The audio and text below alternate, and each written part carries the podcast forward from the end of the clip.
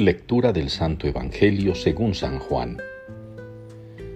Después de que Jesús hubo saciado a cinco mil hombres, sus discípulos lo vieron caminando sobre el mar. Al día siguiente la gente que se había quedado al otro lado del mar notó que allí no había habido más que una barca y que Jesús no había embarcado con sus discípulos, sino que sus discípulos se habían marchado solos. Entre tanto, unas barcas de Tiberíades llegaron cerca del sitio donde habían comido el pan después que el Señor había dado gracias. Cuando la gente vio que ni Jesús ni sus discípulos estaban allí, se embarcaron y fueron a Cafarnaún en busca de Jesús. Al encontrarlo en la otra orilla del lago le preguntaron, Maestro, ¿cuándo has venido aquí? Jesús les contestó, En verdad, en verdad os digo, me buscáis no porque habéis visto signos, sino porque comisteis pan hasta saciaros. Trabajad no por el alimento que perece, sino por el alimento que perdura para la vida eterna, el que os dará el Hijo del Hombre, pues a éste lo ha sellado el Padre, Dios. Ellos le preguntaron, ¿y qué tenemos que hacer para realizar las obras de Dios? Respondió Jesús, la obra de Dios es esta, que creáis en el que Él ha enviado. Palabra del Señor.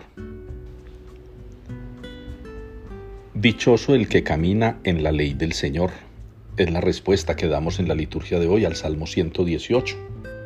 Y leyendo la palabra de Dios en este día, la primera lectura y el Evangelio, encontramos que a lo que nos está invitando el Salmo es precisamente a fijarnos en ello, en lo fundamental, en el cumplimiento de la ley del Señor, de sus mandamientos, que se cifran en lo que ya hemos repetido muchas veces, el amor a Dios mismo y al prójimo también. Un amor que parta del amor nuestro, del amor por nosotros mismos. Si no nos amamos a nosotros, si no amamos a Dios, podremos amar a los hermanos. Esa es la relación que deberíamos tener con el Señor, no una relación de interés como lo mostró el Evangelio, no una relación de necesidad como lo mostró el Evangelio. Gente que perseguía a Jesús no porque veía los signos celestiales que él hacía, sino porque repartía comida a diestra y siniestra, al parecer sin ningún esfuerzo.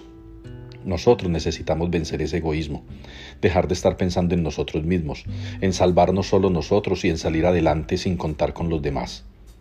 En la primera lectura encontramos cómo a Esteban eso no le importa. No le importa sobresalir, no le importa salvar su pellejo, no le importa lo material. Él está dispuesto a dar la vida por el Señor y por anunciar ese mensaje de amor. Que ustedes y yo hermanos en este día podamos sentir que somos dichosos porque caminamos en la ley del Señor. Esa ley que es tan simple, tan sencilla.